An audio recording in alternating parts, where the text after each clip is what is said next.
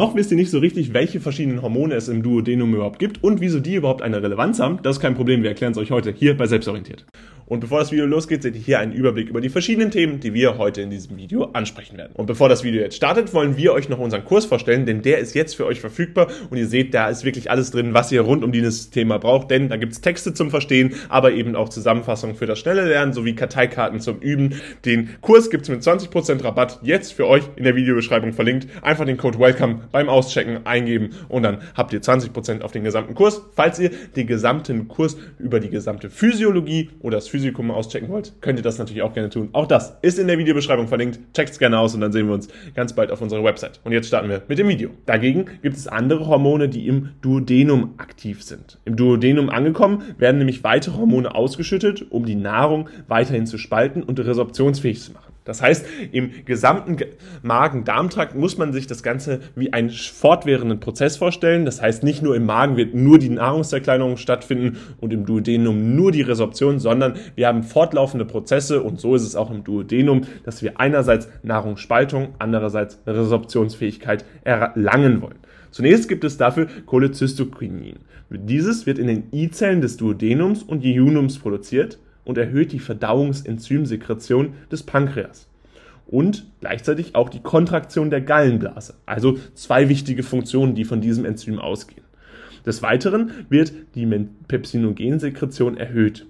Ganz wichtig ist außerdem, dass CCK hemmend wirken kann, nämlich auf die Mo Magenmotilität und HCl-Sekretion.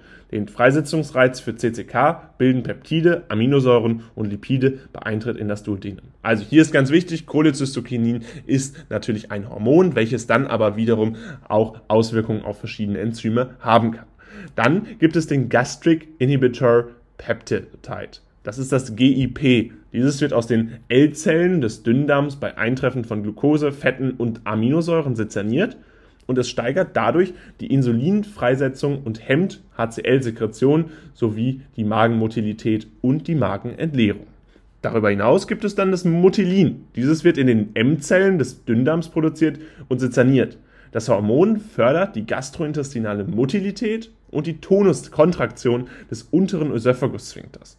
Bereits gerade haben wir geklärt, warum die Kontraktion des unteren Ösophagus-Sphinkters wichtig ist, denn darüber werden natürlich zentrale Transportmechanismen abgebildet. Außerdem regt es die Darmmotorik an. Generell wird ihm eine Putzfunktion zugeschrieben. Aktiviert wird es nämlich bei Magendehnung und pH-Ansäuerung des Duodenums. Also ihr seht, hier gibt es verschiedene Hormone, die wirken. Was schön zu merken ist, ist, dass wir beispielsweise beim Motilin entsprechend das M ja schon in den M-Zellen sozusagen haben. Das heißt, ihr könnt euch den äh, vor Ort darstellenden Faktor beziehungsweise wo das Ganze produziert wird, ganz gut merken. Sekretin ist da ein weiteres Beispiel für. Denn Sekretin wird in den S-Zellen produziert. S für Sekretin ganz einfach zu merken, denn diese produzieren entsprechend in den S-Zellen des Duodenums und Jejunums und das Ganze wird synthetisiert bei einem pH von weniger als 4 sowie Gallen- und Fettsäureanstieg. Die Wirkung ist dabei sehr vielfältig und das ist ganz wichtig. Denn einerseits kann es zu einer Bicarbonatsekretion des Pankreas, andererseits aber auch einer, zu einer Gallengangssekretion führen. Außerdem ist die Gastrinausschüttung, Magenmotilität, Magenentleerung und der Tonus des Ösophagus-Sphinkters, des unteren Ösophagus-Sphinkters, durch Sekretin gesenkt. Durch Blockade des muskalinergen Cholinorezeptoren wird dann entsprechend am Magen die Reduktion der HCl-Sekretion erreicht. Und zuletzt gibt es noch das Glucagon, Glucagon-like Peptide, also das GLP. Dieses steigert die Insulinfreisetzung sowie die Glucagonsekretion, die dann allerdings gehemmt wird. Ebenfalls die Magen- und Darmmotilität wird hier gehemmt. Das Video, was ihr euch jetzt hier angeguckt habt, ist jetzt leider vorbei. Allerdings haben wir noch ein weiteres Video, was euch sicherlich auch interessiert, denn es geht genau um dasselbe Thema und verstärkt da nochmal euer Wissen. Also bleibt jetzt dran und los geht's.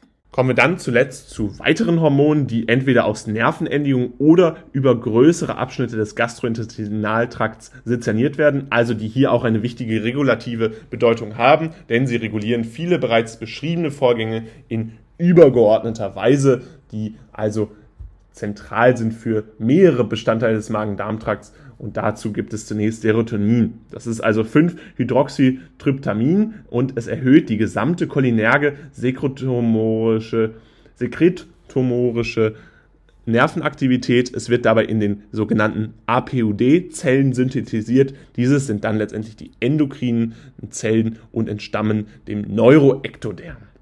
Darüber hinaus gibt es das vasoaktive intestinale Peptid, also VIP.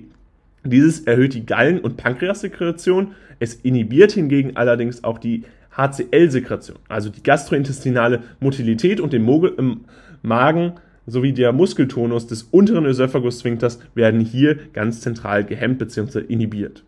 Das VIP entstammt dabei den Nervenendigungen innerhalb des Dünndarms und wird durch den Neurotransmitter ausgeschüttet. Durch verschiedene Neurotransmitter an der Stelle natürlich. Und zuletzt gibt es noch Acetylcholin, was natürlich auch ein wichtiger Faktor ist von verschiedenen Hormonen, die hier eine Rolle spielen, denn das ist der Transmitter des postsynaptischen Neurons des vegetativen Parasympathikus. Es wird dabei bei Parasympathikus Aktivierung ausgeschüttet und regt die gesamte Verdauung und Motilität des Gastrointestinaltrakts sowie den Muskeltonus des unteren Ösophagus-Sphinkters an. Wir sehen also, alle drei Hormone, die hier gezeigt werden, haben ähnliche Funktionen, können sich auf ähnliche Funktionen auswirken und sind dementsprechend auch übergeordnet wichtig. Generell kann man sich viele dieser Funktionen durch logisches Denken herleiten. Beispielsweise wird die Verdauung nur in entspannteren Situationen angeregt. Sprich, der Parasympathikus ist hier aktiver und dementsprechend werden körperungsleistungssteigernde Vorgänge eher in den Hintergrund gestellt. Dagegen ist es entsprechend einfacher gesagt, ein Mensch, der von einem Raubtier davonläuft, wird durch die starke Sympathikusaktivierung unterstützt und ist so leistungsfähiger. Eine Anregung der Verdauung ist in diesem Beispiel des Wegrennens logischerweise hinderlich und wird daher auch nicht passieren. Also versucht euch, wenn ihr in der Prüfung nicht mehr genau wisst, wofür welches Hormon war, das Ganze einfach herzuleiten, dann könnt ihr das Ganze letztendlich auch hier euch herleiten und damit natürlich wichtige Punkte in der Klausur erreichen. Gucken wir uns dann also die Hormone des Pankreas an. Ganz grundsätzlich ist es so, dass Hormone des Pankreas natürlich die Sekretion des Pankreas steuern, aber auch einen Einfluss auf die gastrointestinalen Aktivitäten haben. Und so ist es so, dass Somatostatin natürlich eine wichtige Rolle hat. Somatostatin wird auch als SEH abgekürzt und wird in den D-Zellen des Pankreas produziert, aber auch im Magen und Dünndarm gebildet. Und bei Eintreffen von Lipiden bzw. Gallensäure wird das ebenfalls erregt. Peptide und Glucose werden dabei sezerniert. Es wird ausschließlich inhibierend und zwar auf die gastrointestinale Aktivität sowie die Vagusaktivität, die HCl-Sekretion und die Gastrinfreisetzung. Außerdem hat es einen Effekt auf die Magenentleerung, die Gallensekretion, den Pankreassaftsekretion sowie die Insulinsekretion und Transmitterfreisetzung. Ihr seht also, Somatostatin hat eine extremst hohe Funktion und extremst viele Funktionen. Aber was ganz wichtig ist, ihr könnt euch bei diesem Hormon merken, dass alles entsprechend inhibiert wird und dadurch ist es ein bisschen leichter, sich das zu merken. Denn häufig ist es ja so, dass in Prüfungen dann steht, irgendwas wird erregt. Das ist bei Somatostatin nicht der Fall.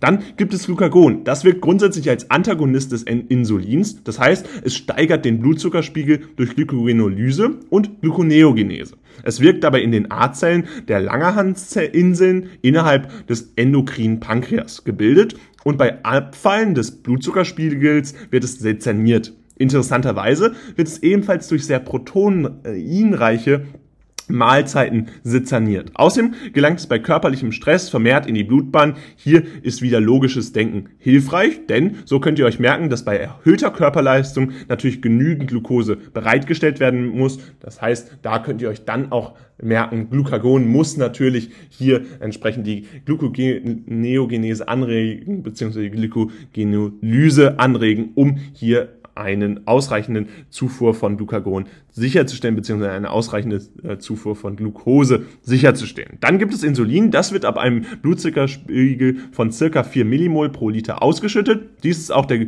stärkste Reiz für die Ausschüttung. Weitere schwächere Reize sind beispielsweise Gastrin und Sekretin. Die sind aber wirklich nur schwach zu benennen, deswegen nicht unbedingt so relevant. Dann ist ganz wichtig, dass Insulin in den B-Zellen des Pankreas gebildet wird und den Blutzuckerspiegel senkt durch den Einbau von GLUT4 äh, Rezeptoren. So können unter anderem Muskelzellen vermehrt Glucose aufnehmen. Die Ausschüttung des Insulins erfolgt dabei in zeitlich versetzten Schüben, circa alle fünf Minuten. Glucagon bildet, wie bereits vorher erwähnt, wir haben es euch gerade schon gesagt, einen wichtigen Antagonisten des Insulins. Das, was es dann noch gibt, ist das pankreatische Polypeptide. Dieses wird in den P-Zellen, PP-Zellen des Pankreas gebildet und hemmt dabei die Funktion des exokrinen Pankreas. Weiterhin relaxiert es die Gallenblase und fördert so die HCl-Produktion sowie das Sättigungsgefühl. Der stärkste Ausschüttungsreiz ist hierbei eine proteinreiche Nahrung, die entsprechend dann zu vermehrten pankreatischen Polypeptides führt. Und zuletzt gibt es noch das Grelin bzw. das Leptin. Grelin wird in den E-Zellen bzw. XA-Zellen gebildet und wirkt auf andere Regelkreisläufe. Es stimuliert unter anderem die Sekretion von GH, also einem Wachstumshormon, ACTH, Insulin und die Lungenreifung beim Fetus. Dagegen hemmt es die GNH-Sekretion und steigert den Appetit sowie auch die Fettmasse. Leptin ist der Antagonist von Gelin und steigert analog das Sättigungsgefühl durch Bindung an Leptinrezeptoren der Zielzellen. Es wirkt dabei im Fettgewebe gebildet und korreliert mit der Menge des vorhandenen Fettgewebes. Kommen wir dann zu einem klinischen Exkurs. Grundsätzlich ist es so, eine Leptinresistenz führt oft zu verminderten Sättigungsgefühl. Das heißt, dementsprechend wird hier vermehrt Nahrung aufgenommen. Dies ist bei vielen adipösen Menschen zu beobachten, da die als Grund dann dafür dienen, also noch nicht ganz aufgeklärt sind. Wir haben aber grundsätzlich eine Leptinresistenz, die tatsächlich bei adipösen Menschen dann logischerweise vermehrt auftritt. Außerdem gibt es ganz wichtige Inhibitoren, die hier eine Rolle spielen, nämlich Protonenpumpeninhibitoren, unter anderem mit dem Arzneiwirkstoff Omeprazol. Diese sind in der Lage, die HK ATPase der Belegzellen irreversibel zu hemmen. Dementsprechend steigt der pH-Wert im Magen dann an. So kann beispielsweise bei einem Magen, Ulkus oder auch der gastroösophagalen Refluxkrankheit durch verminderte Magensäureproduktion eine Besserung der Beschwerden erreicht werden. Allerdings kann bei Patienten, die diese PPIs dauerhaft einnehmen und dann plötzlich aussetzen, ein sogenannter Rebound-Effekt eintreten. Und dieser ist dann ganz wichtig, denn dann haben wir ein Wiederauftreten der ursprünglichen Symptome. Das heißt, wir haben hier also keine kausale Therapie, die ermöglicht wird. Teilweise können diese Symptome sogar schwerer ausfallen. Daher sollte das Medikament ausschleichend abgesetzt werden. Das heißt, ihr müsst in diesem Fall darauf achten, dass diese Medikamente wirklich langsam abgesetzt werden. Das haben wir in anderen Medikamenten, die häufig mit der Niere zu tun haben, idealerweise auch. Das heißt, merkt euch das, sonst können schwere Krankheiten entstehen. Und damit soll es auch schon wieder gewesen sein mit diesem Video. Falls es euch gefallen hat, lasst gerne einen Like da. Gerne könnt ihr unseren Kanal auch kostenlos abonnieren und ansonsten wisst ihr Bescheid. Ihr checkt jetzt den Kurs auf unserer Website aus. Dort gibt es nämlich wirklich alles nochmal mit Texten, Zusammenfassungen und vor allen Dingen auch Karteikarten zum Üben. Hormone des Magen, Darmtrakts, einmal ganz einfach erklärt. Außerdem jetzt unseren Kurs auschecken rund ums gesamte Physikum in der Physiologie, aber auch alles, was ihr braucht, das findet ihr jetzt auch in der Videobeschreibung. Checkt es aus und dann sehen wir uns ganz bald wieder. Haut rein und ciao.